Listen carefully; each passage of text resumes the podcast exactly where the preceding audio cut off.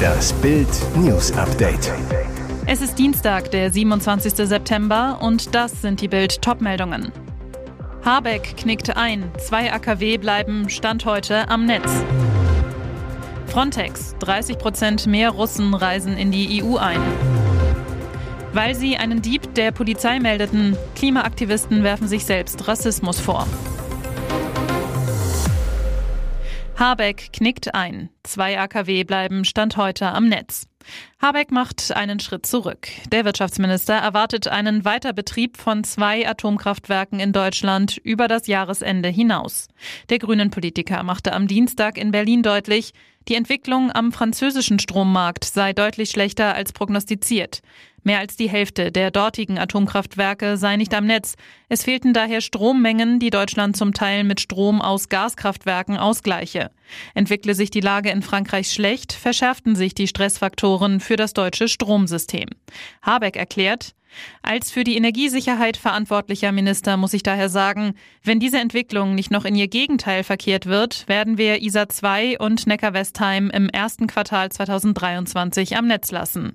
Stand heute halte er das für notwendig.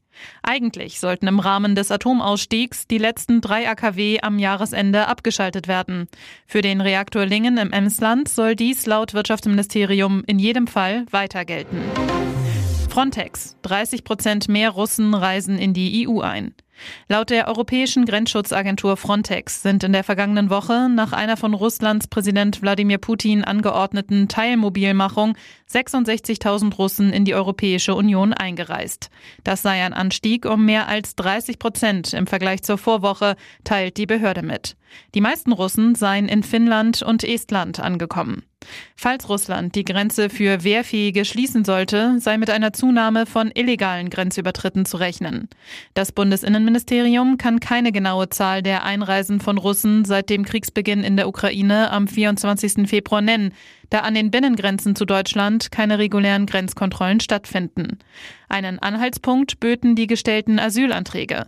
Im Zeitraum 1. März bis 31. August 2022 wurden laut Ministerium insgesamt 989 Asylanträge von russischen Staatsangehörigen erfasst. Weil sie einen Dieb der Polizei meldeten. Klimaaktivisten werfen sich selbst Rassismus vor. Normalerweise sind bei den Klimakids von Fridays for Future immer die anderen schuld. Jetzt erheben die Ökoaktivisten den Rassismusvorwurf gegen sich selbst. Das ist passiert. Am Freitag gingen anlässlich des globalen Klimastreiks Aktivisten in mehr als 250 Städten weltweit auf die Straße. Darunter mehrere tausend in Köln. Angemeldet waren 2500. Dort kam es zum vermeintlich rassistischen Zwischenfall. Fridays for Future zufolge soll sich eine Person of Color in die Demo gemischt haben, um dann zu versuchen, zwei Personen zu bestehlen. Die Veranstalter forderten die Person nach eigenen Angaben mehrfach auf, die Demo zu verlassen. Die Polizei schaltete sich ein. Die Polizei bestätigte Bild, dass ein Mann einen Platzverweis erhielt und eine Anzeige wegen Taschendiebstahls geschrieben wurde. Das war nach Auffassung der Klimaaktivisten eindeutig Rassismus. Wegen eines Schreibfehlers. Lehrer schlägt Schüler in Indien tot. Die indische Polizei fahndet nach einem Lehrer, der einen Schüler wegen eines Schreibfehlers erschlagen haben soll. Der 15-jährige Oberschüler Nikhil Dore war nach Angaben seines Vaters Anfang des Monats von dem Lehrer mit einer Rute bewusstlos geschlagen und getreten worden, weil er das Wort Social in einer Klassenarbeit falsch geschrieben hatte. Am Montag starb er schließlich in einem Krankenhaus im nördlichen Bundesstaat Uttar Pradesh. Der verantwortliche Lehrer sei auf der Flucht, aber wir werden ihn bald festnehmen, sagte ein Polizeisprecher. Das Opfer gehörte zur niedrigsten Kaste der Dalit, deren Angehörige in Indien seit Jahrhunderten diskriminiert werden. Nach dem Tod des Jungen waren am Montag hunderte Demonstranten auf die Straße gegangen. Und jetzt weitere wichtige Meldungen des Tages vom Bild Newsdesk. Komplexes Netzwerk aufgeflogen. Russenhacker verbreiten Kriegspropaganda. Russland führt seinen Krieg gegen die Ukraine nicht nur in Osteuropa. Der Kreml schickt seine Hacker auch ins Internet, um dort Stimmung gegen Sanktionen und für den Krieg zu machen. Jetzt ist ein komplexes Hackernetz aufgeflogen. Was war passiert? Russische Hacker haben offenbar ein Propagandanetzwerk im Internet aufgebaut. Dazu richteten sie alleine auf Facebook 1633 Konten und über 700 Seiten ein, Weitere Konten wurden auf Instagram, aber auch auf Plattformen wie Telegram eingerichtet. Das perfideste aber, die Hacker verwiesen auf Webseiten, die so aussehen wie die Seiten etablierter Medien. So wurde versucht, den Nutzern vorzugaukeln, dass man auf Artikel von Bild, T-Online, FAZ und Co. verwiesen würde. Der Ton dieser gefälschten Artikel war immer gleich. Der Krieg gegen die Ukraine ist richtig, Sanktionen gegen Russland schaden vor allem den europäischen Staaten selbst. Um diese falschen Fakten zu verbreiten, investierten die Hacker alleine auf Facebook und Instagram über 105.000 US-Dollar für Werbung. Gleichzeitig versuchten sie auch auf Petitionsplattformen wie change.org für ihre Zwecke zu werben. Wer nicht zahlen kann, fliegt. Wohnriese Vonovia will Mietern trotz Energiekrise kündigen.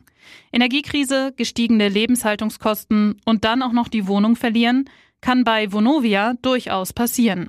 Der Wohnungsriese will Mieter notfalls kündigen, die über Monate ihren Zahlungsverpflichtungen etwa für die stark gestiegenen Nebenkosten nicht nachkommen. Letzter Ausweg Versendung der Räumungsaufforderung heißt es in Dokumenten zu einem Investorentag, die Vonovia am Dienstag vorlegte.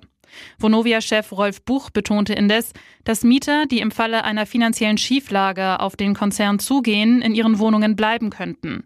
Wenn ein Mieter Probleme hat und mit uns in Kontakt tritt, finden wir eine Lösung, sagte Buch Reuters. Er wird nicht gekündigt, versprach der Vonovia-Chef. Nur bei Mietern, die absolut nicht mit uns reden wollen, sieht es anders aus. Wir haben kein Interesse daran, dass Menschen ihre Wohnung verlieren, unterstrich Buch. Vonovia habe das diskutierte Kündigungsmoratorium von Anfang an unterstützt. Ihr hört das Bild News Update mit weiteren Meldungen des Tages. Nach Sozialtourismus-Vorwurf gegen ukrainische Flüchtlinge, Merz entschuldigt sich. CDU-Chef Friedrich Merz entschuldigt sich. Nach den harten Worten, die er am Montagabend bei Bild TV gesagt hatte, rudert der CDU-Chef zurück. Zu meinen Äußerungen von gestern über die Flüchtlinge aus der Ukraine gibt es viel Kritik. Ich bedauere die Verwendung des Wortes Sozialtourismus. Das war eine unzutreffende Beschreibung eines in Einzelfällen zu beobachtenden Problems. Mein Hinweis galt ausschließlich der mangelnden Registrierung der Flüchtlinge, schrieb Merz auf Twitter. Und weiter, mir lag und liegt es fern, die Flüchtlinge aus der Ukraine, die mit einem harten Schicksal konfrontiert sind, zu kritisieren. Wenn meine Wortwahl als verletzend empfunden wird, dann bitte ich dafür in aller Form um Entschuldigung. Die Aussage zog nämlich Zoff nach sich. Bundesinnenministerin Nancy Faeser beklagte auf Twitter Stimmungsmache auf dem Rücken ukrainischer Frauen und Kinder, die vor Putins Bomben und Panzern geflohen sind, ist schäbig. Und Sozialtourismus sei 2013 Unwort des Jahres gewesen. Es sei auch 2022 jedes Demokraten unwürdig. Hier ist das Bild News Update. Und das ist heute auch noch hörenswert.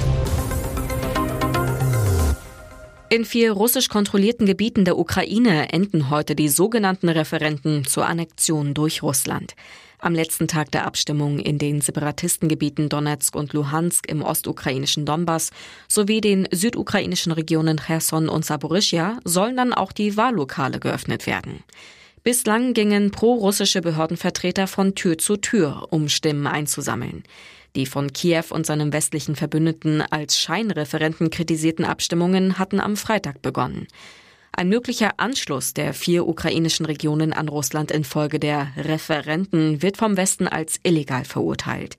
Befürchtet wird auch eine weitere militärische Eskalation, weil ukrainische Angriffe auf diese Regionen von Moskau dann als Angriff auf sein Staatsgebiet gewertet werden könnten. Mit erhobenen Händen steht der Mann vor einem evakuierten Bus. Niemand darf sich ihm nähern, wegen seines etwa 30 Zentimeter breiten Gürtels. Der Verdacht Sprengstoff. Großalarm in Hamburg. Montag riefen um kurz nach 12 Uhr mittags mehrere Fahrgäste eines Linienbusses bei der Polizei an. Ein Mann in Lederhosentracht sitze auf einer selbstgebastelten Alu-Unterlage und trage etwas um den Bauch, das aussehe wie ein Sprengstoffgürtel.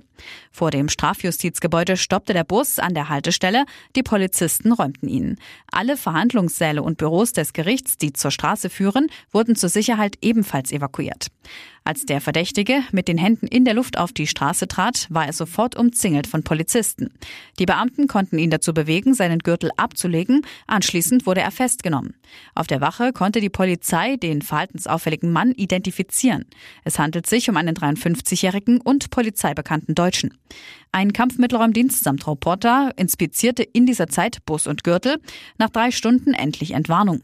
Ein Polizeisprecher, von dem Gegenstand geht keine Gefahr aus. Der Gürtel bestand lediglich aus Alufolie und Klebeband. Nach ein paar Stunden in Gewahrsam kam der Mann wieder frei. Weitere spannende Nachrichten, Interviews, Live-Schalten und Hintergründe hört ihr mit Bild TV Audio.